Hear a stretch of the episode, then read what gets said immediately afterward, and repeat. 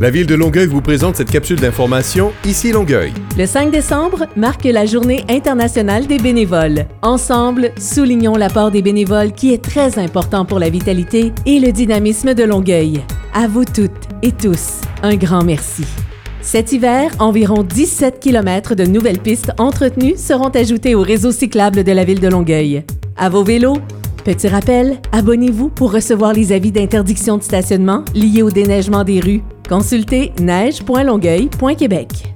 La programmation hivernale est maintenant en ligne. Visitez la section Quoi faire à Longueuil sur le site web de la ville pour en savoir plus. Le marché de Noël et des traditions de Longueuil bat son plein. Venez admirer le décor féerique de cette 17e édition. Découvrez des produits d'ici et profitez de l'occasion pour acheter vos cadeaux de Noël. On vous attend au Parc Saint-Marc les fins de semaine jusqu'au 17 décembre.